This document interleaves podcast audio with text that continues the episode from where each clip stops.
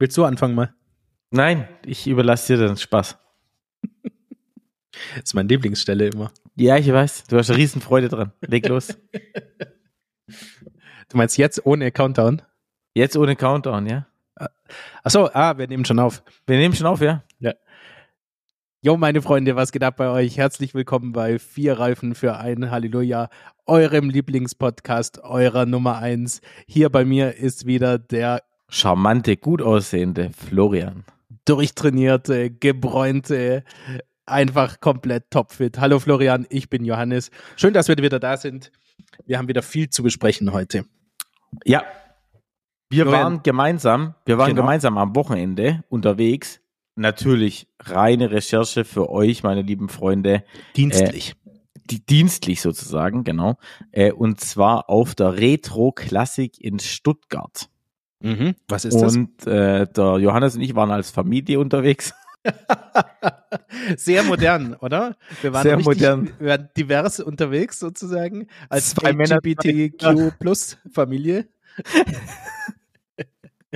War richtig, war richtig gut. Johannes hat ein Ticket springen lassen auf seinen Nacken. Ja. Wir hatten meine beiden Töchter dabei und wir beide waren die Puppies in dem Fall und haben ein Familienticket zusammen Gezogen. gelöst, genau, und, und haben uns angeschaut, was auf der Retro-Klassik geboten ist.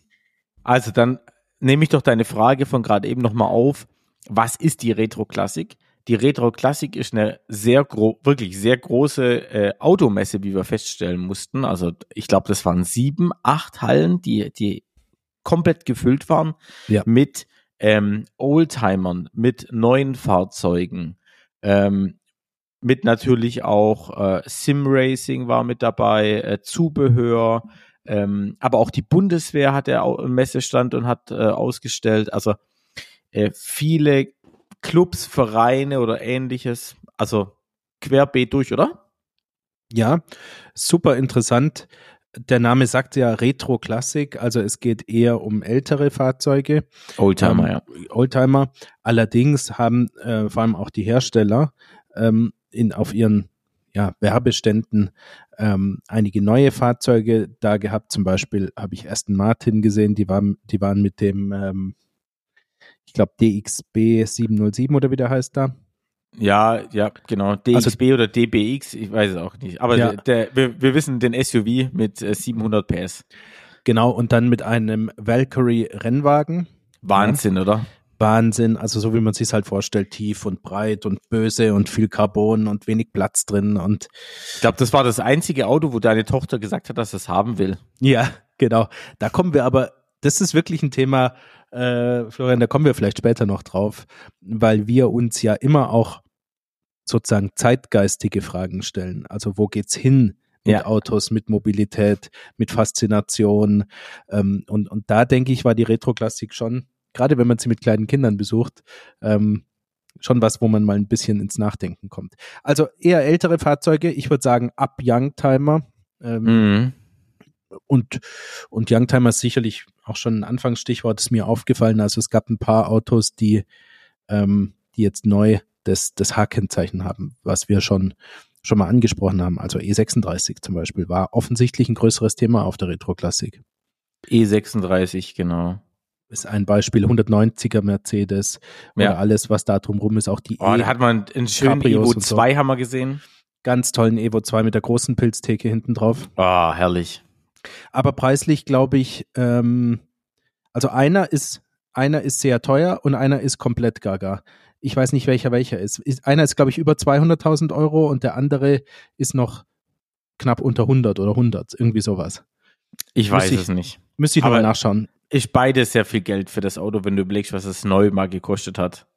Ja, und es hat ja ungefähr 240 PS meines Wissens. Mhm. Es ist ja nicht wirklich schnell dafür, dass die Optik noch heute ziemlich brachial aussieht.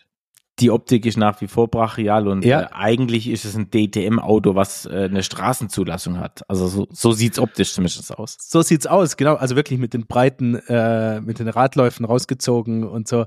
Also schon Tief. Tief, ja. Und irgendwie diese klassische schnörkellose Benz-Optik von damals, die, die passt auch dazu, dass man es dann so böse macht. Also irgendwie hat dieses Auto optisch eine totale Faszination. Ich glaube, der BMW-Stand hat uns auch angetan. Hat es uns auch angetan, genau, aber zum Abschluss, also Thema BMW und 190er Evo. Ja. 190er Evo oder E30 M3? Den gibt es ganz auch als Evo. Boah, jetzt aber ganz, ganz schwierige Frage. Ich würde mich für den Evo entscheiden. 190er Evo? Ja. Mhm. Ich glaube ich auch. Ja. Ich sag dir auch warum. Der, also für mich, ja, mein, mein Grund ist, dass der E30 generell heutzutage ein bisschen klein wirkt und zierlich. Mhm, also genau. ein bisschen arg. Ähm, er, der, der wirkt in keinster Weise breit oder tief oder bös, sondern er ist einfach ein sehr, sehr kleines Auto, wohingegen der 190er gefühlt besser immer noch ein genau immer noch ein Auto das man bewegen kann auf der Straße und nicht komplett untergeht und Optik ist brachial und ich finde auch die Felgen, das sind glaube ich so fünf Stern Felgen, einfach herrlich, also richtig richtig toll, schön Motorsport, toll. Ja, also gefällt mir auch. Okay, also BMW hat es uns auch angetan. Ja. Mercedes aber auch. Mercedes also, auch, gab es auch ne, vielleicht da nochmal, also ich glaube, wir hüpfen einfach querbeet genau, einfach. Einfach ja. so, wie es uns in den, in den Kopf kommt. Was das äh, Tolle bei BMW ist, und ähm, da muss man sagen, Respekt oder Applaus BMW, das war der einzige Stand, wo wirklich Autos offen waren, wo man reinsitzen konnte. Also man hatte zum Beispiel die Möglichkeit in einen BMW M2, also das aktuelle Auto, was wir auch schon in unserem Podcast vorgestellt haben, konnten wir reinsitzen äh, ich habe es auch getan und habe mich mal, äh, habe die Gunst der Stunde genutzt und habe mich mal reingesetzt. Wahnsinn, die die Sitze, diese Sportschalen-Sitze, die drin sind. Ja, ich habe schon vergessen, wie eng die eigentlich sind, aber es ist unglaublich. Ähm, aber auch Oldtimer von BMW waren offen, unter anderem der legendäre BMW M1. Ja. Ich habe mich jetzt nicht reingesetzt, aber es, es, waren, waren ein paar Leute da, die, die sich reingesetzt haben. Das haben wir gesehen. Äh, klasse Auto, Wahnsinn. Ich habe ich hab den M1 immer noch nicht, ähm, äh, schon lang nicht mehr oder oder ich weiß nicht, ob überhaupt schon mal so nah gesehen wie da. Also ich habe den schon in Museen gesehen, ähm, aber er ist mir sehr positiv aufgefallen, weil er ist immer noch tief und breit. Ja. Die, diese breiten Rücklichter, die ganz klassischen, das sieht einfach immer noch toll aus. Und der M1 hatte ein besonderes Feature, und ich frage dich, ob du das kennst. Der M1 hatte ein Feature, was bis dahin kein anderer BMW hatte und das viele, viele Jahrzehnte später jetzt wieder aufgetaucht ist beim X2. Beim X2? Ja. Also meine erste Vermutung wäre jetzt gewesen, die Türen, aber die können es jetzt nicht mehr sein. Nee. Na, helfe auf die Sprünge, ich weiß es nicht. Auf beiden Seiten an der C-Säule eine BMW-Plakette. Ah, ja, genau. Das gab's nie wieder. Ja, und das jetzt wieder gekommen ist mir aufgefallen. Ähm, beim M1 war das ja so ein Unique Selling Point, möchte ich mal sagen. okay. Ja, also ähm, das, das ist jedem aufgefallen und dann viele Jahrzehnte später ist es irgendwie keinem mehr aufgefallen. Aber der war total schön. Dunkelblau, stand super da, hatte immer noch diese Mittelmotorproportionen, diese klassischen, die Keilform. Ähm, es gibt ja viele Leute, die fragen, warum BMW eigentlich seitdem keinen Supersportwagen mehr produziert hat. Ähm, ich denke, dass wir den i8 da rauslassen können mit seinem Dreizylindermotor. Ja. Der ist aber, der hat aber eine, eine, immer noch eine aufregende Optik. Also ich ja. frage mich, warum er da nicht einfach einen V8 oder einen V12 reinmacht. Einfach rein, einfach reinhämmern und gut ist. Genau, einfach, wenn mal irgendjemand da das, das reindübeln würde, dann wird das Ding auch ordentlich laufen. Nee, also, ja. der ist aber faszinierend, der i8, oder? Wie, wie siehst du den? Definitiv. Also Immer da gibt's gar nichts. Oder? Ja, ja. Aber wie du es richtig sagst, einfach mal was Richtiges reinsetzen und dann läuft das Ding. Aber dann haben wir im Grunde eine 918 Konkurrenten, weißt? Dann haben ja. wir was in die, was in die Richtung geht. Vielleicht nicht ja. ganz so extrem sportlich, aber äh, 918 stand übrigens auch da vom Porsche. Hm? Ja. Äh, aber äh, gut, da ist jetzt ein 10-Zylinder drin, aber BMW hätte ja einen 6-Zylinder machen können, ja. Äh, 918 ist, glaube ich, ein 8-Zylinder. Echt? Uh. Turbo. Ich glaube, der Carrera GT ist ein 10-Zylinder, den man Ah, ja, nicht. genau. Ja, äh, da hat verwechselt. Ah, siehst mal, ich habe doch keine Ahnung von Autos. Habe ich übrigens auch feststellen müssen auf der Retro Classic. Ja. Johannes wusste alles besser. Nein, das Wir haben nicht. Autos uns angeguckt, die habe ich in meinem Leben noch nie gehört vorher. Ich glaube, da bist du ganz ausgeflippt davor. Ja, ja, ich kann euch auch direkt sagen, welcher. Vielleicht ähm, äh, müssen wir auf Insta wieder ein bisschen was einstellen, denn wir haben Machen ja. Fotos gemacht. Äh, es gab meinen ähm, Lieblingswagen aus den 80er Jahren oder 70er Jahren und zwar den De Tomaso Pantera. Ein, ein wahnsinniges Auto. Ähm, ich glaube, der Herr De Tomaso war Mitarbeiter bei Lamborghini, wenn ich es richtig weiß, so ähnlich wie der Herr Pagani später übrigens. Und hat sich dann selbstständig gemacht und hat ein aufregendes Chassis gebaut, hat aber keinen Motor und hat einen Achtzylinder von Ford hinten reingedübelt, was nicht die schlechteste Idee ist, aber vielleicht auch nicht die beste Idee.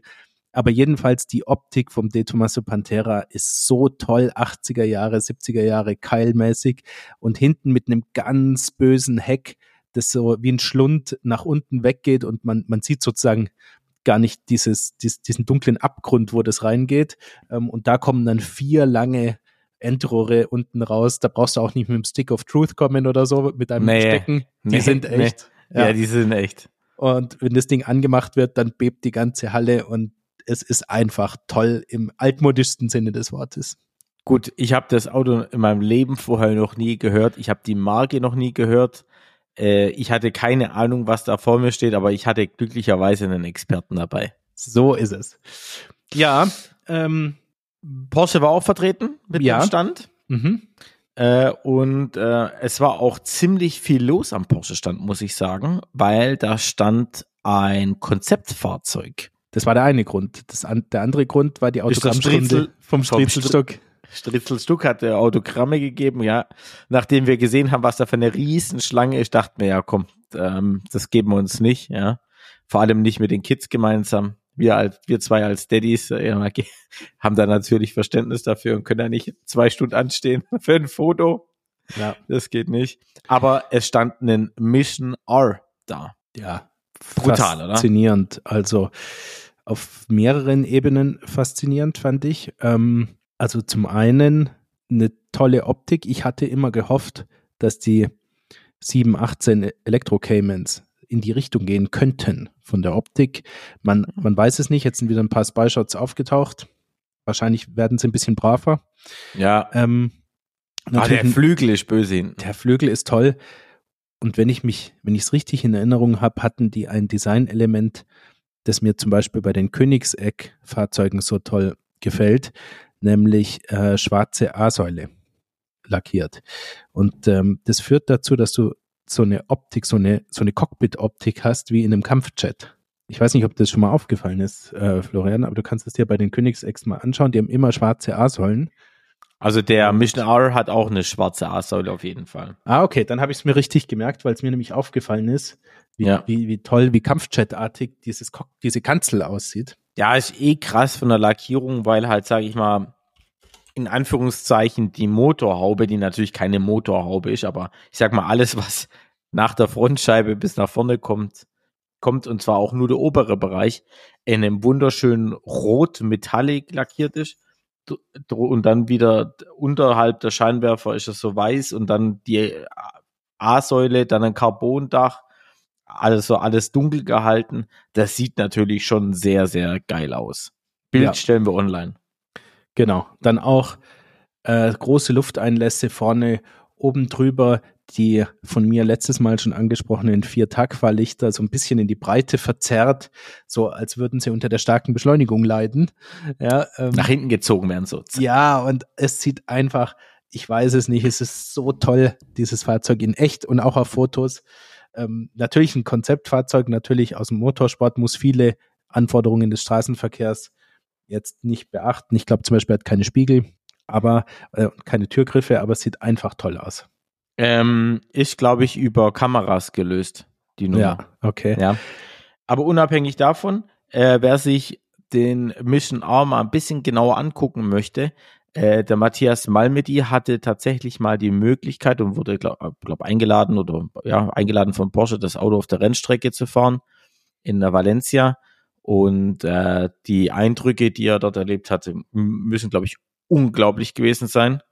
Ähm, vor allem die Leistungsabgabe ist irrwitzig. Also das Gerät hat 1000 PS, über glaub, 1000 PS, über 1000, also irgendwas 1000 PS, viel zu viel und geht wie Schnitzel. Ich dachte 800 Kilowatt, das kommt ungefähr hin, bisschen mehr als 1000 PS.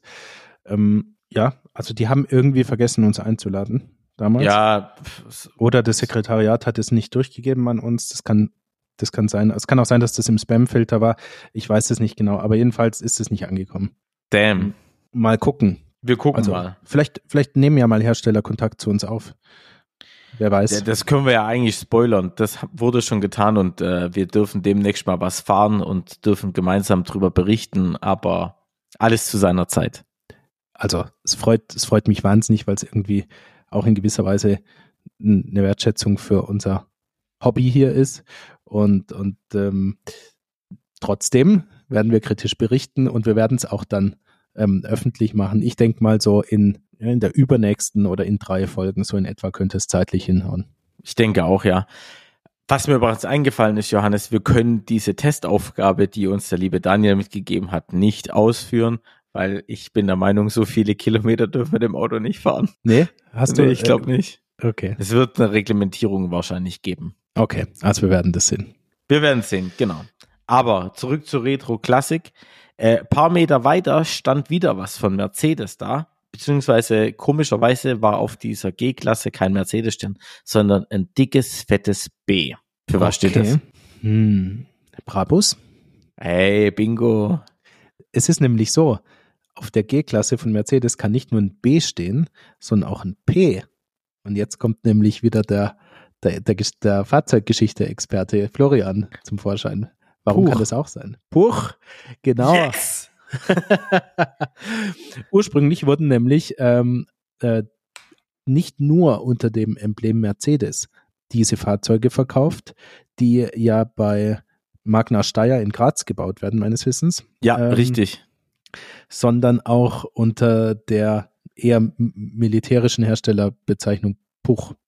Puch, Und da gab es ein paar, ich weiß nicht, genau. da stand ein paar rum. Ja, ich weiß, genau. Es standen drei rum in toller Lackierung. Einer war so goldmatt Mhm. ähm, und dann mit so einem mit so einem grünen Kontrast verdeckt. Das war ein Cabrio, ganz ganz schön. Was ich gerade sagen wollte, ich weiß nicht, ob das toll restaurierte Oldtimer waren oder ob das Resto-Mods waren. Also neu aufgebaute im im im Retro-Look. ja, so- weiß ich auch nicht. Ja, aber jedenfalls toll. Und insgesamt, äh, ich lasse dich gleich mit Brabus weitermachen, aber insgesamt war die G-Klasse sehr präsent, fand ich. Das stimmt, ja. Also, Vor allem in der Mercedes-Halle war alles voll mit G-Klassen. Also, Ja. das war ein G-Klasse-Treffen gefühlt. ja, Also G G800 von Brabus, äh, Komplettumbau, Whitebody, Carbonmotorhaube mit, äh, nee, war ohne, ohne Ausschnitt, ähm, in einem Wüstensand beige, würde ich sagen. Oder wie heißt die Farbe? Mhm. Weißt du? Es- sie heißt tatsächlich, äh, tatsächlich Desert Beige. Desert beige, ja. Ich, ich weiß das, weil ein Geschäftspartner von mir gerade einen G63 bestellt hat in dieser Farbe. ja, kann man machen. Kann man mal machen. Gute Farbe. Innen drin hat er jetzt nicht ähm, die, das eine komplette Brabus-Paket gehabt, sondern das ist, war, war in Anführungszeichen nur der normale äh, G63-Interieur.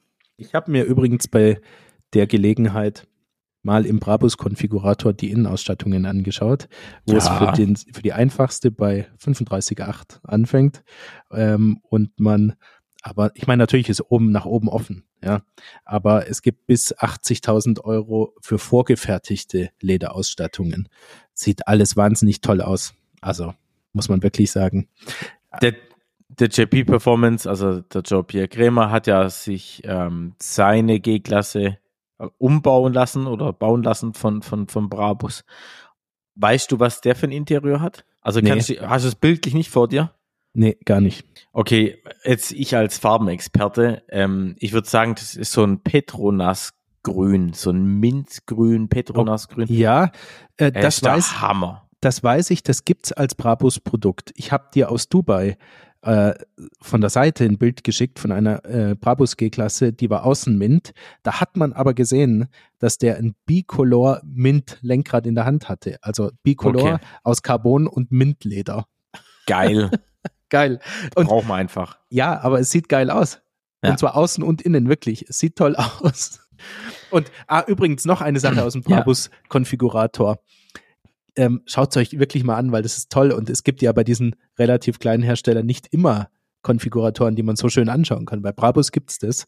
Ähm, diese Tagfahrlichter für die G-Klasse, die oben am Ende der A-Säule auf dem Dach drauf sitzen. Wie so Rallye-artige Zusatzscheinwerfer. Scheinwerfer, ja. Mhm. Brutal geil, oder? Findest Ja, du nicht, dass das geil. die böseste. Optik ever ist, wenn du die in schwarz da oben drauf sitzen hast? Hat der auch, ja. Toll. Ich finde eh allgemein, G-Klasse ist Boss hoch 10. Ja, Leider, leider, leider, G geht nicht mehr, haben wir gesagt. das, genau, aber Aber G ist Boss. G ist Boss, aber geht, geht G noch? Also du hast die Antwort gesagt, aber ich weiß es nicht. Oder gibt es andere Gegenden? Ich glaube andererseits, was Mercedes angeht, sind wir echt abgehärtet. Also wenn es irgendwo gehen sollte, dann hier, aber bei mir in der Gegend ist kaum, kaum machbar. Ah, ich habe heute Mittag irgendwelche schönen äh, Videos gesehen, wie sie bei dir in der Innenstadt schon wieder streiken, aber das ist ein anderes Thema. Ja, das habe ich nicht mitbekommen. Ähm, aber egal, G-Klasse, ach, obwohl, eigentlich solltest du machen, was dir gefällt und nicht das, was anderen vielleicht gefällt oder was die anderen sagen. Wir haben alle nur ein Leben.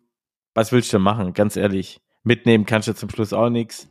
Und wenn dir jetzt die G-Klasse gefällt, dann ziehen. Also das es wär, geht. Ja, aber bei Ja. uns geht's ja eh nicht, Schufa. Ja? Nee, bei uns Aber- geht es wegen Schufa nicht, aber, aber bei anderen vielleicht schon. Aber Genau. da würde mich auch das Feedback ein bisschen von den Hörern interessieren. Ja, sehr gerne. Florian sagt, es geht. Ich sag, da Nee, tut man ich- sich keinen Gefallen. Ich sag, ich sag, ich habe nicht gesagt, geht, ich habe gesagt, jeder soll machen, was er will. also, geht es noch oder geht es nicht mehr? Geht, geh. Okay. Geht, geht. Äh, aber ein anderes Thema noch ähm, zum Thema Retro-Klassik oder in Zusammenhang damit, was mir aufgefallen ist, mh, das Publikum war nicht das allerjüngste. Ist es dir auch aufgefallen? Das stimmt, ja. Ähm, was meine ich damit? Ich meine damit die Frage, wie viel Faszination gibt's für Autos bei der Jugend noch? Denn es gibt ein verwandtes Thema, nämlich Motorräder. Ja, insbesondere sportliche Motorräder. Gut. In, in meiner Ja. Jugend war das noch ein Traum für Jungs. Sportliche Motorräder, man hat die gehört, das war irgendwie toll und wir haben die angeschaut und die aktuelle Jugend interessiert sich in feuchten Kehricht für sportliche Motorräder, Florian, im Durchschnitt. Gebe ich dir vollkommen recht. Motorrad ist tot, Mausetot. Nein, Leider. Motorrad ist nicht tot. Nein, nein, nein, nein. Das würde ich auf keinen Fall unterschreiben. Doch, Motorrad ist tot. Sportliche Motorräder Ja. verkaufen sich tatsächlich sehr schlecht, äh, würde ich jetzt sagen. Ja. Ähm, also ich selber fahre ja Motorrad. Ähm, ich habe eins. Äh, von dem her, ich bin auch tatsächlich, also angefangen habe ich auf einer 125er Honda NSR Sportmotorrad. Da war damals die Zeit so Aprilia RS 125, äh, Kachiva Mito 125, also alles so diese kleinen italienischen 125er gegen die Honda. Und ich habe mich damals für die Honda entschieden und äh, das war ein saugeiles Motorrad, hat ultra viel Spaß gemacht. Danach kam bei mir eine Honda CBR 600 RR, mit der war ich dann auch mehrere Jahre auf der Rennstrecke unterwegs. Also auch hier Sportmotorrad, Florian. Und Richtig dann geil. ging's aber los irgendwann. Ähm, Der Abstieg hat dann begonnen. Da, ne, was heißt der Abstieg? Das jetzt nicht? Doch, Äh, ja, mein jetziges Motorrad hat mehr Leistung denn je und ist kein Sportmotorrad. Ja, aber es ist trotzdem ein Abstieg. Ah, nein, ist das nicht. Egal. Komm, derjenige, der Fahrrad fährt, muss ruhig sein. ja? so, jetzt haben wir es nämlich. Oder vielleicht personifizierst du ja die Änderung bei den Motorrädern. Vielleicht sieht man die ja an deiner, an deinem Motorradwerdegang. Weil, Tatsächlich sieht man das auch bei meinen Freunden. Also ich habe wirklich Aha, auch Freunde, okay. die, die vorher auch 100, also die, die auch Sportmotorräder gefahren sind, die äh, zum Beispiel äh, Aprilia RSV 4R äh, gefahren sind und, und, und, also, und die fahren inzwischen auch Naked Bikes, sage ich jetzt mal, oder sogar, wie man verpönt sagen würde, ein Bus, also einen, einen Reise-Enduro oder ein Sp- Reise-Sportmotorrad. ja, ein Omnibus, einen sogenannten. Jetzt hör doch auf. Äh, Ja. Für alle, die jetzt nicht wissen, über was wir reden, KTM äh, Super Adventure S. Ist dein Motorrad, ja? Das ist sowas Großes. 1290, 1290 Kubik, zwei Zylinder, die in einem V Ja. stehen, Sieben 108, Sitzplätze. 170 PS oder 180 PS, ich weiß es schon gar nicht mehr. 140 Newtonmeter Drehmoment geht ab wie Hölle. Brutal. Drehmo das Geile ist halt Drehmoment ohne Ende. Du kannst in den schwerer Tiefpunkt und du kannst halt wunderschön in den Pässen fahren. Ja. Okay. Aber also was ich, worauf ich hinaus wollte, diese Faszination für für Verbrennerkultur, für ähm, eine gewisse Art von Schnellfahren, coole Motorräder hat massiv nachgelassen. Motorräder sind viel besser geworden, für viel mehr Zwecke geeignet. Also haben ABS, haben Anti-Wheelie-Control, Anti-Hopping-Kupplungen, haben ähm, ähm, Quickshifter. Also es ist, hat sich sehr, sehr viel getan. Sie werden immer leichter und besser zu fahren, aber es führt nicht dazu, dass die, die Faszination größer wird. Ähm, ich habe nicht so viel Nachwuchs gesehen bei der Retro-Klassik. Das war mein Eindruck und ich wollte das Thema mit dir aufwerfen. Könnte es sein, dass die Verbrennerhelden unserer Kindheit unsere Kinder nicht so faszinieren wie uns? Wir sterben aus, ja. Weil meine Kinder waren nicht jetzt besonders fasziniert. Also nee, von den Formen nicht, von irgendwie. Also, weil da war, da war die rote Wurst und der LKW interessanter. ja, tatsächlich waren die ziemlich, ziemlich fokussiert aufs, aufs Essen und ne, es sind ja auch Mädchen, aber wobei ich da ehrlich gesagt nicht so unterscheiden will. Also es gibt. Nö, für dich auch nicht. Gibt auch weibliche Petrolheads. Und, also ich ähm, kann sagen, dass mein Junior wirklich äh, sehr affin ist für Motorräder und für Autos. Also ich gebe mir aber auch Mühe. Ja, das ist vielleicht auch irgendwann mal genetisch dann erzwungen, sozusagen. Auf jeden Fall. bei dem Vater und bei dem Opa, ja. Also wir, wir sterben aus, keine Ahnung, sehr langsam vielleicht, aber so ein bisschen auffällig war es schon, ja. Ähm, und, und mein Eindruck ist, auch wenn ich mich in meinem Freundeskreis umschaue, alle haben mit 18 von irgendwelchen Porsches geträumt oder Lamborghinis und so. Ähm, jetzt sind die Leute 40, ähm, nicht alle sind Hartz-IV-Empfänger, ja, aber kaum einer ähm, äh, erfüllt sich ein Traum in der Richtung. Die Leute haben andere Vorstellungen. Sorgen und Probleme ja. auch teilweise. Ja, sie beschäftigen sich mit ihrer Immobilie zum Beispiel. Ähm, also mit der Frage, wie heize ich, äh, wo wohne ich und so weiter. Das sind große Wie mache ich den Schaden, den ich in Krypto investiert habe, wieder gut? Genau. Oder in äh, Impfstoffaktien. Ja, ähm, irgendwie so. Nee, nee, also wirklich, es ist nicht so, also erwachsene Männer beschäftigen sich ganz viele, oder auch Frauen natürlich, nicht, nicht mehr mit diesem Traum von Autos und Motorrädern. Das ist meine Beobachtung. Das stimmt, ja. Also, insofern war ich auch ein bisschen wehmütig, muss ich gestehen. Als wir drüber gegangen sind, da hatte ich so das Gefühl, bin mir nicht sicher, wie es da weitergeht. Also gefühlt ist es, also ich kann dir auch tatsächlich im, aus dem Freundeskreis auch nicht sagen, wer, wer aktuell, aber weil ich auch mit ihnen nicht aktiv drüber rede, wer sich jetzt aktuell welches Fahrzeug wünscht oder ob irgendjemand aktiv auf ein Ziel hinarbeitet. Es gibt im Freundeskreis ähm, Personen, die Porsche fahren. Zum Beispiel äh, Julian, Grüße hier an der Stelle. Er hat einen, einen Porsche Cayman gekauft und der fährt den inzwischen seit über zehn Jahren und der kann ihn zum jetzigen Zeitpunkt verkaufen zum gleichen Einstandskurs oder sogar teurer, wie er damals bezahlt hat. Vieles richtig gemacht. Also äh, voraus oder ich bin mir ziemlich sicher, dass es sich um einen Sechszylinder-Sauger handelt. Schalter, genau. Ja, also Sechszylinder-Sauger-Schalter. Ja, auf jeden Fall. Also ähm, finanziell war das eine sehr gute Entscheidung, weil die anderen haben sich kein Porsche gekauft und alle haben ihn damals gesagt, wie kannst du denn nur einen Porsche kaufen und haben ihn an den Kopf gelangt. Inzwischen hat er den seit zehn Jahren und die anderen haben seit zehn Jahren irgendeinen Mercedes jeden Monat geleast für drei bis 400 oder 500 Euro. Absolut. Also da, da, da gibt es durchaus Möglichkeiten, auch dass es jetzt finanziell nicht, nicht unbedingt selbst eine dumme ist. Entscheidung war. Ja, ich ja. habe übrigens mein letztes Motorrad verkauft, äh, nachdem wir eine Eigentumswohnung gekauft haben. Ähm, und kurz bevor meine Tochter, meine ältere, auf die Welt kam um mit dem Geld aus dem Verkauf einen Laminatboden zu bezahlen für die Wohnung. Ich betone Laminat, nicht Parkett. Und ja. das, also mein Ende, ich habe ich hab wirklich wortwörtlich mein Motorrad verkauft, um Laminatboden zu kaufen, weil ich Familienvater wurde. Und das ist eigentlich an sich schon traurig. Ich kommentiere es jetzt mal nicht, okay? Ja, es ist auch immer noch ein Schatten auf meiner Seele, aber ich arbeite dran, den zu überwinden.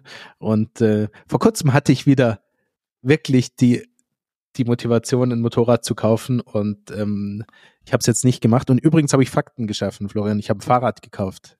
Nein. Jetzt kann ich nicht mehr. Das ging aber ganz schnell. Ja. Ich habe am Fahrrad Sonntag gekauft. noch drüber geredet, am Sonntagmittag noch drüber geredet und heute haben wir Dienstag. Ja. Tatsächlich am Sonntagabend vom Sofa runtergeschossen ein Nein. Fahrrad. Ja. ja. Und damit ist aber jetzt, oder? Nee, nee, nee. Okay. Ähm, so im Internet. Aber damit ist jetzt wieder für einige Zeit äh, auch faktisch erledigt. Das Fenster oh ist wieder zu. Das Giro-Fenster ist wieder zu eine Weile und das war's. Deine Mädels haben alle applaudiert, oder? Ja, ja, die, das ist so. Also ich, bei mir gab es totale Opposition in der Familie gegen Motorrad. Ja, aber äh, ganz ehrlich, man kann es ja auch verstehen. Ich habe das Glück, dass meine bessere Hälfte, dass die selber Motorrad fährt und sich jetzt erst ein neues Motorrad gekauft hat. Ja. Ähm, und äh, von dem her ist das ein bisschen entspannter tatsächlich in der Richtung.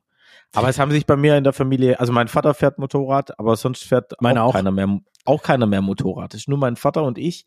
Ja. Mein Bruder fährt nicht, meine Schwester nicht, meine Mutter nicht. Bei mir genauso. Äh, und dann, und dann war natürlich schon bei mir auch, ähm, ich sag mal so mit 16, zwischen 16 und 18 so eine wilde Phase und dann auch nach 20, äh, wo ich dann halt irgendwann auch den Sprung auf die Rennstrecke geschafft habe.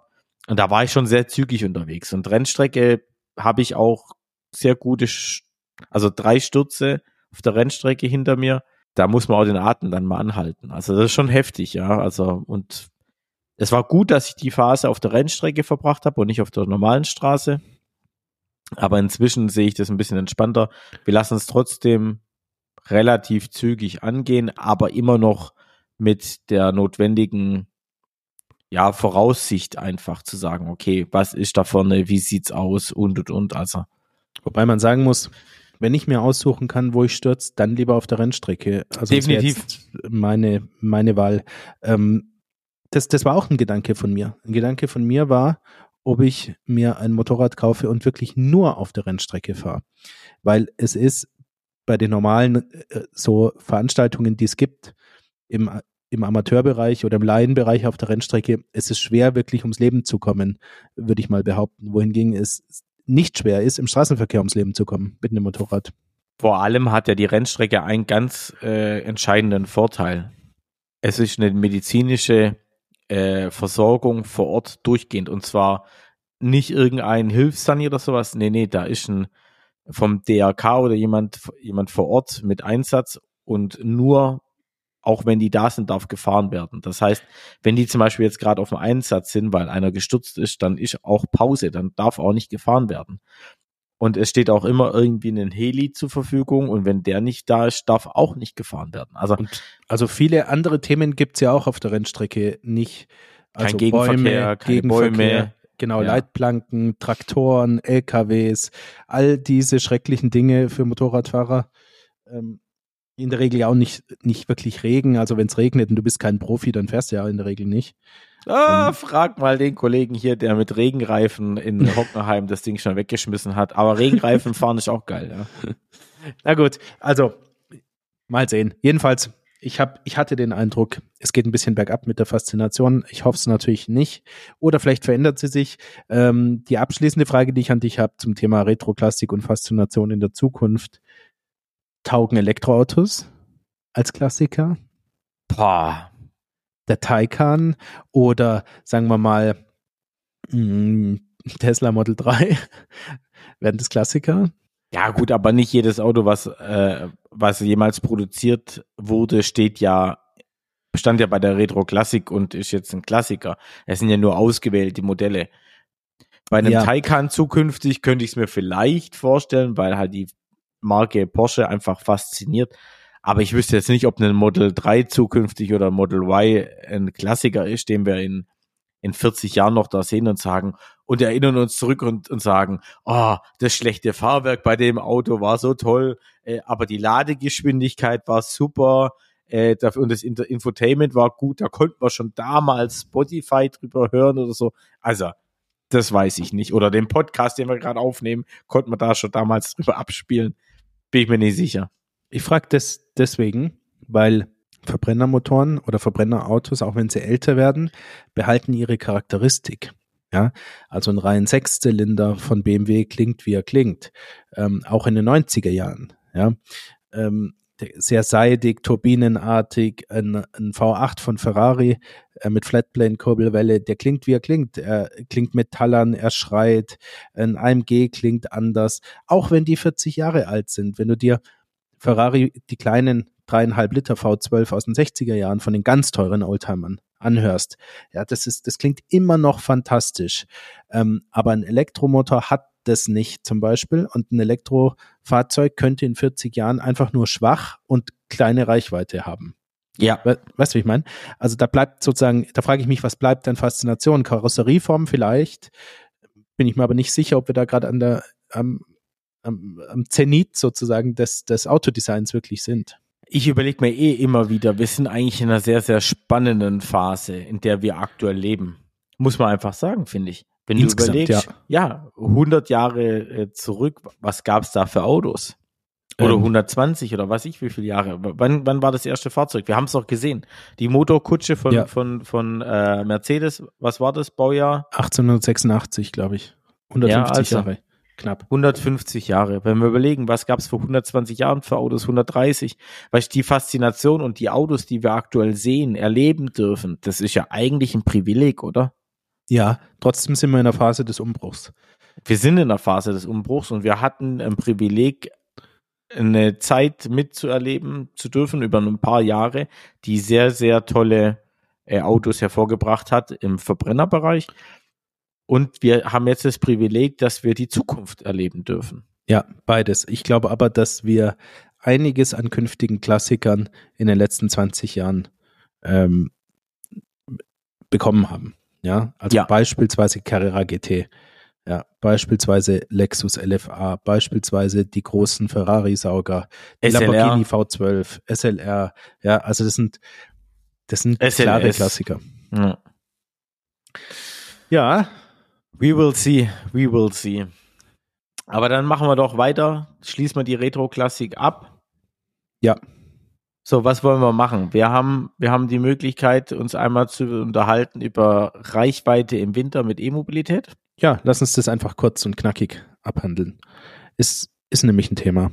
Genau, also das Wetter wird zwar ein Ticken besser, aber kalt ist es aktuell immer noch. Und du hattest mich erst tatsächlich letzte Woche Samstag gefragt, ob mein Tesla auch so komische Sachen macht, wenn es kalt ist. Und zwar eine eingeschränkte Rekuperation. Ja. Richtig. Und ja, das, das macht mein Tesla genauso äh, wie eure auch. Äh, da kommen wir dann auch übrigens heute zu meinem Auto, was ich aktuell fahre. Da müssten inzwischen einige mitbekommen haben, aber wir erzählen es trotzdem nochmal von Anfang an. Ähm, auf jeden Fall der Tesla eingeschränkte Rekuperation und nicht nur Tesla hat das Problem, sondern alle anderen auch. Und mit was hat das zu tun? Mit den niedrigen Temperaturen und dem damit verbundenen Thermomanagement.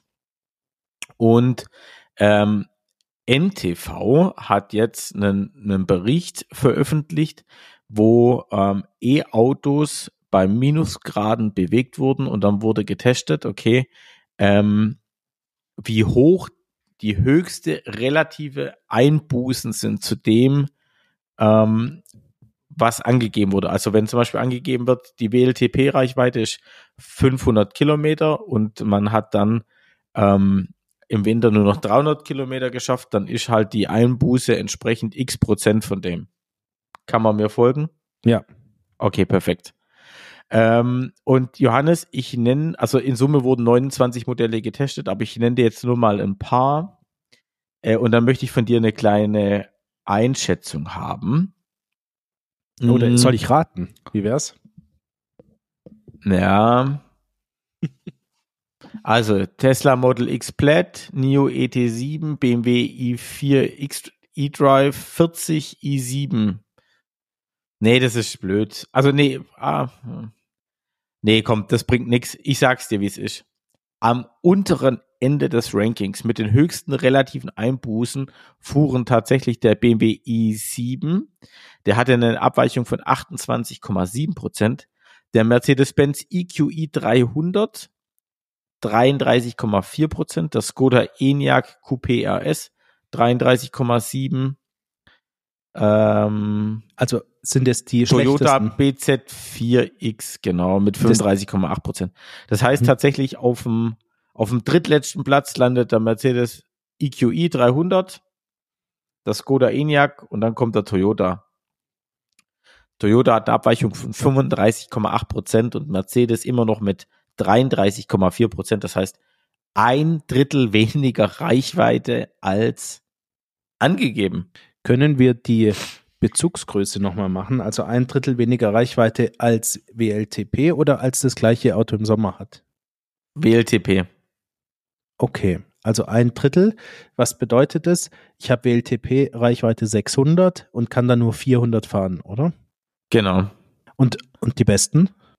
Ähm, der beste war tatsächlich, tatsächlich das Tesla Model S Standard. Der hat zum Beispiel 530 Kilometer geschafft und hat eine WLTP-Reichweite von 634 Prozent, was eine Abweichung von 16,4 Prozent entspricht. Und bei normalen Temperaturen schafft er da WLTP oder wie? Das klingt ja fast danach. Ja, nahezu, ja. Also arg viel, arg viel Ab, ähm, Abweichung ist da nicht tatsächlich drin. Woran liegt es? Also, ich habe ich, ich weiß auch nicht, manchmal kann ich dem auch nicht folgen, was berichtet wird. Wir haben ja beispielsweise ein Model Y, du hast auch ein Model Y. Wir haben den Eindruck, dass es im Winter wirklich deutlich mehr Strom braucht. Ja. Also, und zwar mein Kollege, der fährt im Sommer mit 4% Akku zur Arbeit und 4% zurück. Das heißt, er braucht 8. Und er berichtet, dass er 13 braucht. Jetzt? Ja, im, jetzt, ja, um hin und zurück zu fahren.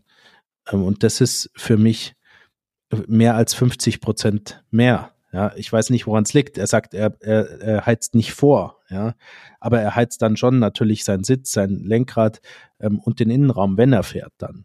Ähm, ja. Aber das und, und er hat jeden Tag die gleiche Strecke und, und ähm, kann es über die Jahr, Jahreszeiten so beobachten. Und ich kann, ich kann dem nicht ganz folgen, was da manchmal berichtet wird, muss ich sagen. Und vielleicht, ich, ich hatte das in unsere Themenliste reingeschrieben an anderer Stelle, aber ich kann es ja jetzt auch sagen.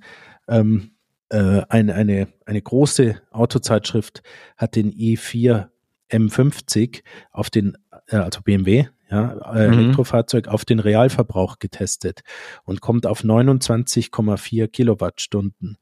Ich bin das Fahrzeug selber gefahren. Du bist es ganz tot gefahren, was den Akku angeht und bist es damals nach meinen Erinnerungen normal gefahren. 140 Autobahn, Landstraße eher ökonomisch. Sehr normal.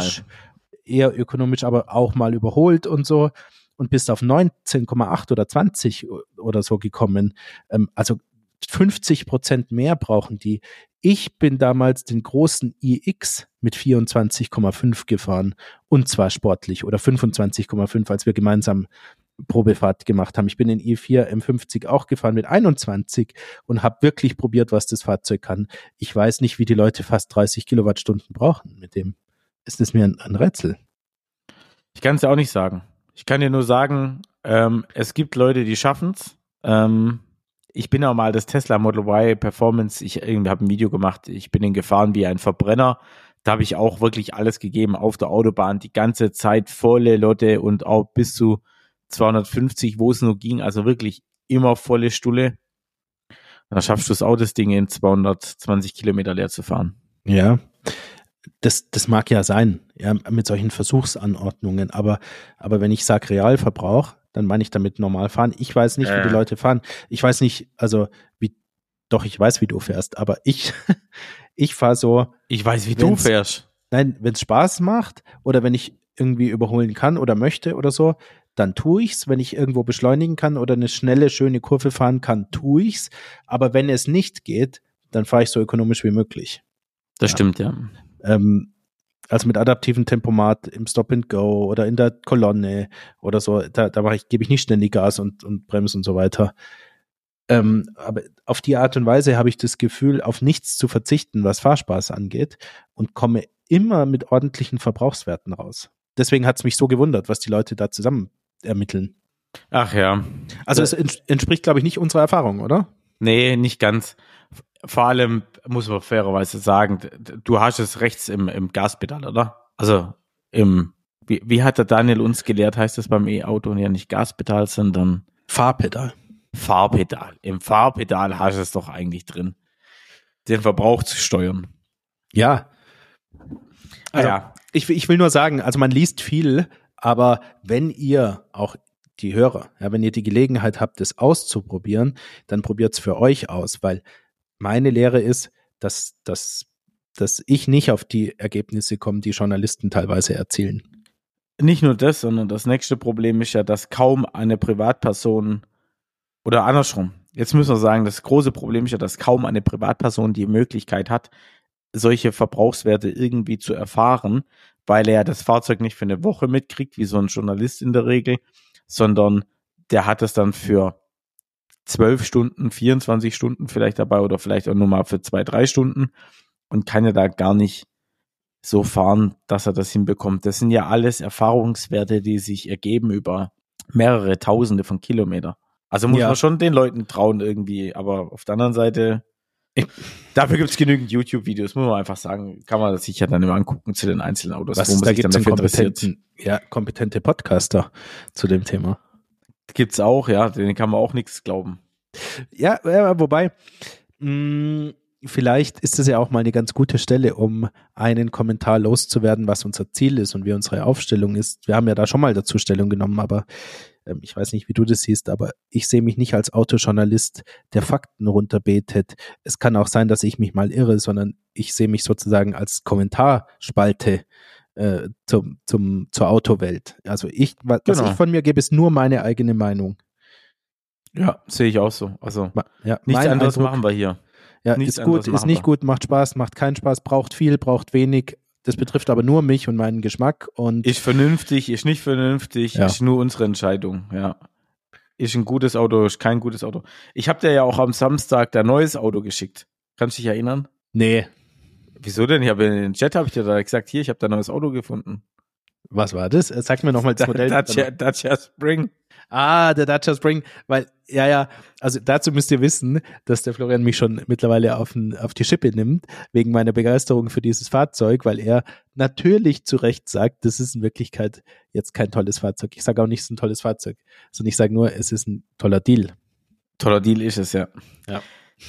Okay, aber ähm, das äh, in, bringt mich jetzt noch geschwind zu einem Auto, was äh, ich gesehen habe und was ich auch äh, nicht ich selber fotografiert habe, sondern meine bessere Hälfte fotografiert hat, äh, weil ich bin ja gefahren. Ich mache sowas nicht während dem Autofahren.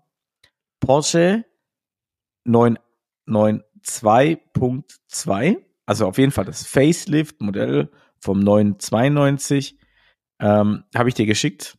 Ja, sollen wir das in Insta reintun? Machen wir in Insta rein, genau, haben wir ein schönes Beifoto selber gemacht, ja. Ja, Sieht geil aus, oder? mega. Also ich war mir zunächst nicht ganz sicher, was es ist.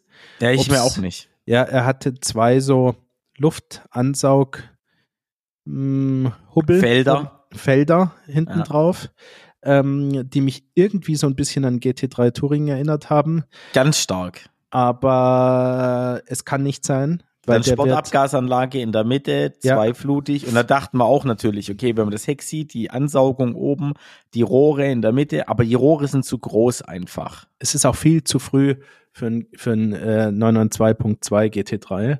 Ähm, aus ich bin der Meinung, es war ein Carrera oder ein Carrera S oder so. Also Ja, sozusagen Basis. Mit SAG, genau. Genau, mit Sportabgasanlage. Also es sieht fantastisch aus für mich. Ähm, super. Weiß ich, kann ich jetzt schon sagen, dass es ein tolles Auto wird. Ja. Ziehen, wenn geht. Genau. Also müssen wir ein bisschen arbeiten, dass Schufa sich verbessert. Ja. So, vielleicht mal Oh. Dispo zurückführen. Ähm, Wäre eine Option, ja. was mich auch, äh, in, ähm, was mich auch tatsächlich irgendwie, ähm, ja, angeregt hat, waren die, äh, die Fotos von Mercedes E-Klasse Interieur. Ja, W213, 214. Mhm. Was ist da neu? Das, das, das Interieur. Ja, Äh, also Ich will nur kurz schauen, ob das, äh, welche W, W das war. dann äh, fange ich in der Zwischenzeit an, das Mach zu beschreiben. bitte. Es ist so- W214. Ja, W214 ist es also so, dass wir eine ganz witzige Kombination haben aus einem aufrecht stehenden äh, Hauptdisplay hinter dem Lenkrad ähm, und sozusagen den restlichen zwei Dritteln vom bisherigen Hyperscreen in der Mitte und auf der Beifahrerseite. Oder Florian? Ich glaube, so kann genau man so kann man, ja genau. Ich hätte es sogar andersrum beschrieben. Ich hätte gesagt, man, man stelle sich vor, man hat einen, einen EQE oder einen, einen EQS Hyperscreen, also der Riesenscreen von links nach rechts, der komplett durchgezogen ist. Und dieser Screen hat einen großen Nachteil. Empfinde ich zumindest so. Und zwar, dass vor allem der Tacho oder der Displaybereich, wo das Tacho oder die Geschwindigkeit, dass der ganze Tacho dargestellt ist, dass der zu flach drin steht, einfach weil das ein Riesenteil ist. Und das haben sie tatsächlich in diesem Facelift von dem B214 haben sie das jetzt behoben und haben, äh, wie wir es aus der C-Klasse heraus kennen, äh, das Display einfach senkrecht äh, reinplatziert und somit diesen Fehler behoben.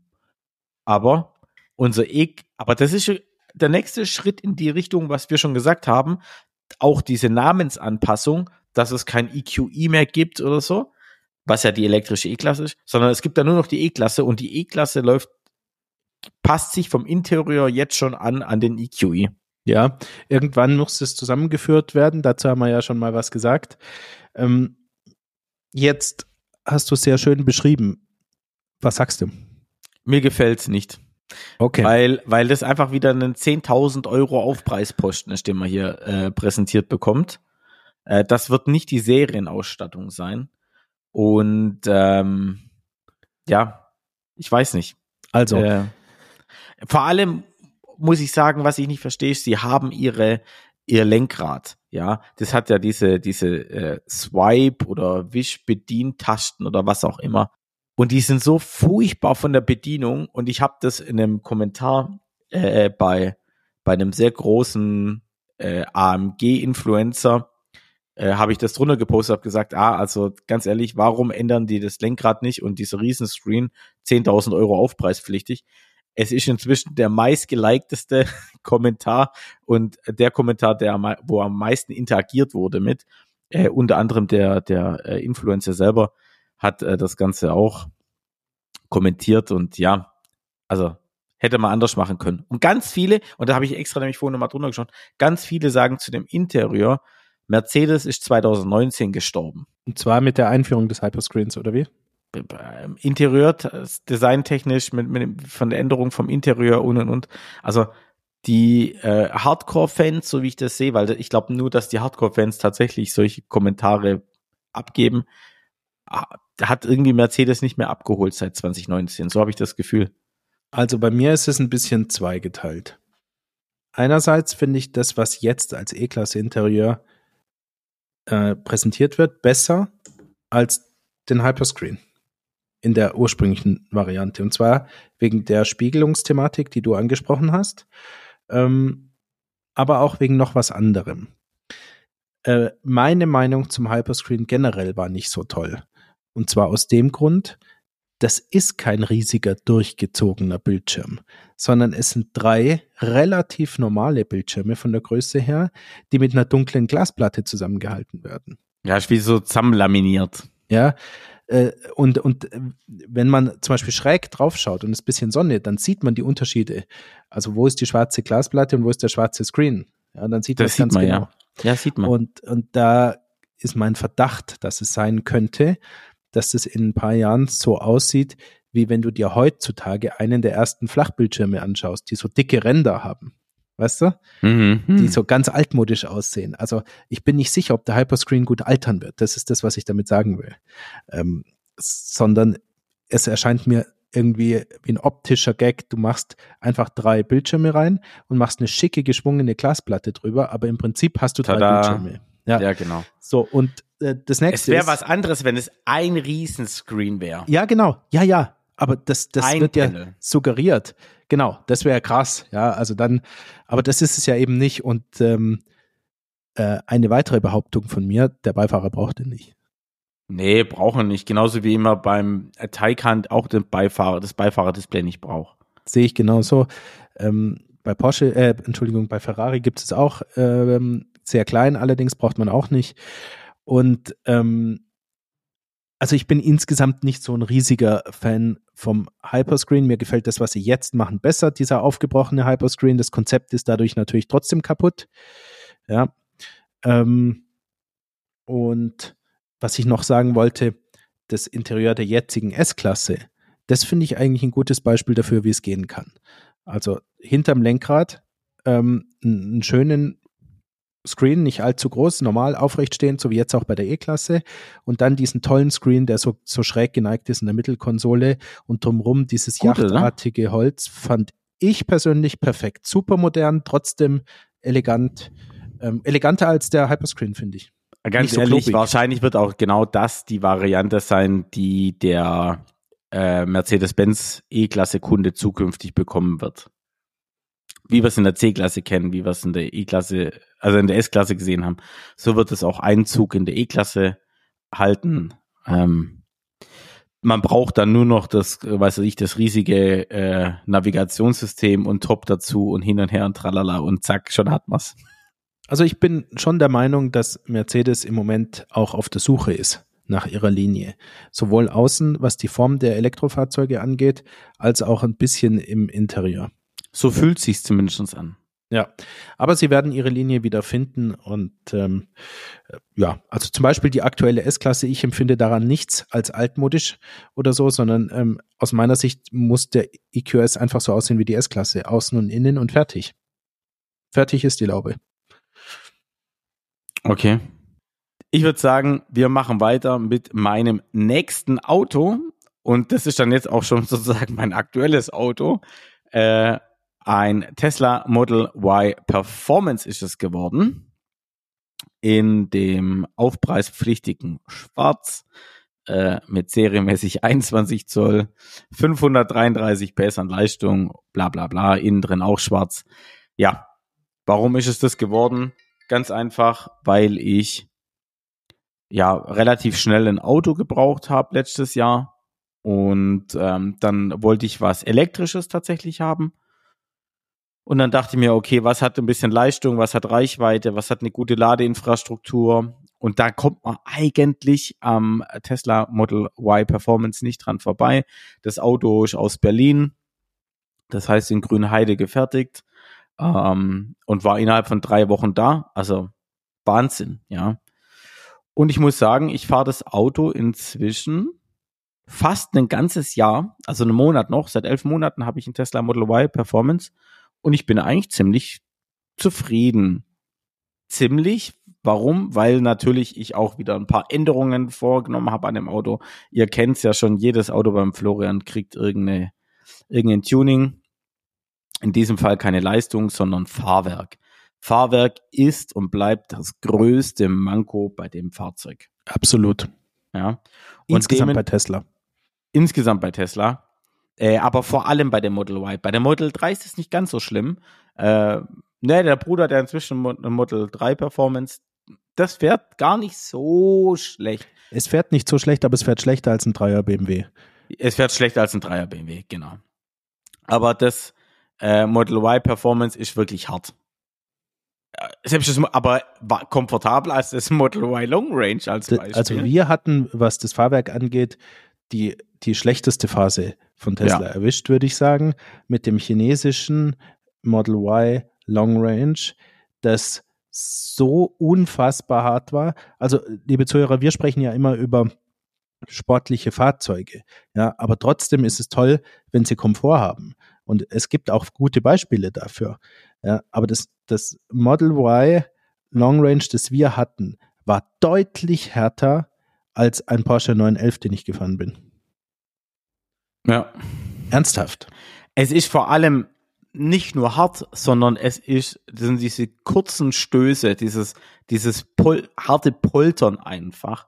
Ähm, und wir haben ja inzwischen gelernt, man kann ein bisschen was kompensieren mit Federn und mit anderen Stoßdämpfern, aber es ist einfach die Gesamt Grundkonstruktion, ja, von der, vom Fahrwerk, die einfach das ganze Fahrzeug so unkomfortabel macht.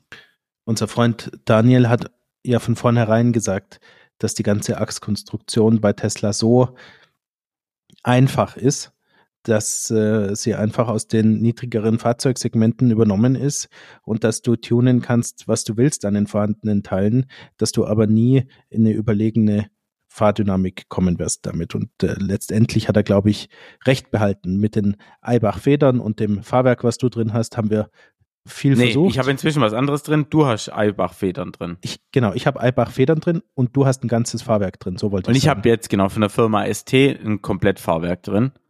ja. Sieht geil aus, also Optik ist der Hammer. Ja, das Ding ist bretttief inzwischen und, und der Bus liegt richtig in der Einfahrt drin. Das ist schön, das sieht gut aus. Ähm, und äh, es ist vor allem auf der Autobahn komfortabler geworden. Das muss man schon sagen. Also vor allem auf der Autobahn ist es komfortabler. Aber ähm, ich habe auch noch andere Domlager drin, die helfen, dass das Poltern nicht so in den Innenraum reinkommt und so. Aber es ist fahrwerkstechnisch nach wie vor kein besonders gutes Auto. Das sehe ich genauso. Du hattest doch dann auch noch äh, Geräusche in der Heckklappe. Ja, Was weg. wurde daraus? ja, ich habe das Auto ja getauscht zwischendrin einmal. Ach so. Diese Geräusche sind weg durch Fahrzeugtausch. Das Ja. hast du aber Das sehr gut geschickt gemacht, oder? Ja. Aber du hast es nicht gelöst bekommen, oder? Ich habe es nicht gelöst bekommen, nee. Der Okay. neue hat es jetzt nicht. Also nochmal zum Hintergrund, warum habe ich das Auto getauscht? Das erste hatte ich privat gekauft äh, und dann brauchte ich ein Fahrzeug aber auf die Firma äh, und privat ein Auto einlegen in die Firma ist eine Vollkatastrophe, steuertechnisch. Also was machen am besten? Auto privat verkaufen, neues Firma, also neues Auto auf die Firma kaufen und fertig ist die Laube. Und genauso habe ich es gemacht und ich bin bei einer Model Y Performance geblieben. Und wie siehst du es jetzt? Also willst du es nochmal ändern oder Nee, ich lasse es jetzt so, wie es ist aktuell. Ich fahre jetzt einfach weiter. Ich habe ja noch ein paar Änderungen im Innenraum gemacht, die das Ganze ganz hübsch machen. Ich habe so, so echt Carbon-Zierleisten drin anstatt dem Holz. Das macht es ein bisschen sportlicher. Aber ganz ehrlich, ich möchte jetzt auch nicht mal allzu viel Geld reinstecken. Das ist jetzt gut. Das hat auch mit meiner YouTube-Geschichte, die ich äh, aktiv betrieben habe zu dem Zeitpunkt oder es kommen immer noch Videos raus, also keine Angst. Ist nicht gestorben, das die Nummer, aber es gibt jetzt nur noch Videos, wenn auch wirklich neue Fahrzeuge da sind und ich was Neues euch vorstellen darf, wie zum Beispiel das, was da Johannes und ich gemeinsam fahren werden, wird auch auf YouTube zu sehen sein. Aber ähm, ja, wie schon ihr alle mitbekommen habt, ein ganz großer Traum von meiner Seite aus ist aktuell der Porsche Taycan. Ich glaube, da müssen wir auch kein Geheimnis drumherum machen. Äh, und irgendwann, wenn ich sage, jetzt passt alles, dann äh, ziehe ich mir auch ein. Über die Firma. warum auch? Was auch? Wenn du sagst, ziehe ich mir auch einen, das klingt so. ja so, als hätte ich auch einen gezogen und da kann ich euch beruhigen, nein, das ist nicht der Fall. Nee, du hast ja keinen gezogen. Nee, Nee. das stimmt nicht. Also, Also- ich würde mir einen ziehen, unabhängig davon, was du machst. Ja.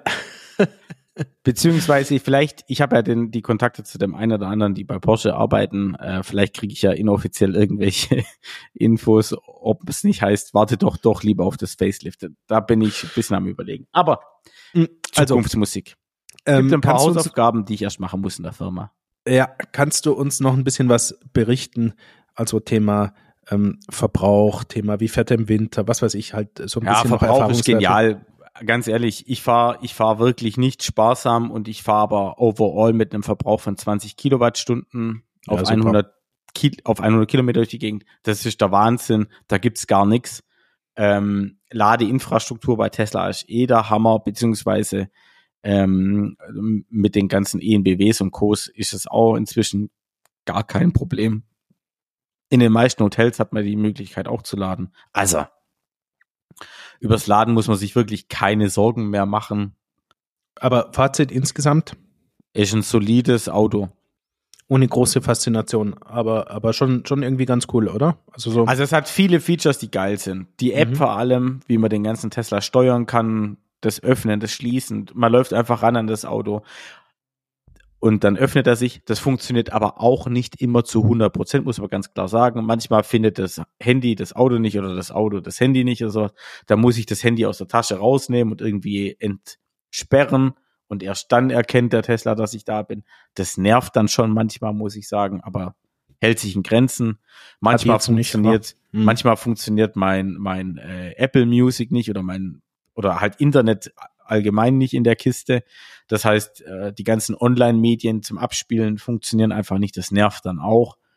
Ähm, und so gibt schon so ein paar Kleinigkeiten. Aber ganz ehrlich, das ist schon fast wieder meckern auf hohem Niveau, weil wenn ich überlege, was die VW-ID-Fahrer für mit was die für Probleme zu kämpfen haben, ja. Ich durfte erst letzte Woche wieder ein ID4 fahren und einen VW äh, ID-Bus. Äh, können wir in der nächsten Folge mal gern drüber reden. Aber wenn ich überlege, mit was für Problemen die zu kämpfen haben, das sind das alles Luxusprobleme, ja. Also kann man insgesamt doch ein positives Fazit ziehen, würde ich sagen, oder? Können wir machen, ja. Also ich, ich habe ja schon oft gesagt, aus meiner Sicht das Model Y, ich denke nicht, dass man Performance benötigt, aus Performance-Gründen. Ich weiß, dass du es magst, aber so ist insgesamt äh, eine Empfehlung für viele Leute. Viel Platz, auch als, sogar als Standardmodel jetzt. Ja, ist er günstig, hat viel Platz, hat immer noch genug Leistung, auch in der schwächsten Variante mit, mit äh, 325 PS oder was die haben. Ähm, also kann man durchaus nehmen. Machen. Ja. Weil ähm, viele Leute sprechen ja auch immer von Alternativen und ich habe zum Beispiel neulich den Ford äh, Mustang Mach-E mal durchkonfiguriert und, und mhm. bin halt dann irgendwie bei 70.000 mit der mittleren Motorisierung. Ja, da frage ich mich dann irgendwie. For what? Ja. Dann nimmst soll, du lieber einen Kia EV6 GT. Hm. Ja, also es soll ein super Auto sein, der Ford, aber ich weiß auch nicht, ob ich falsch konfiguriert habe, aber ich ja, kam was da willst du ja falsch machen? Ja, ich kam da preislich eben zu nichts, was ich irgendwie okay fand. Ja. Naja, okay. Okay. Wunderbar, vielen Dank. Hat wieder Spaß gemacht. Super war's, danke dir. Ja, gerne. Wir hören uns in einer Woche. In diesem Sinne, halte die Ohren steif. Bis dann. Ciao, ciao. Ciao.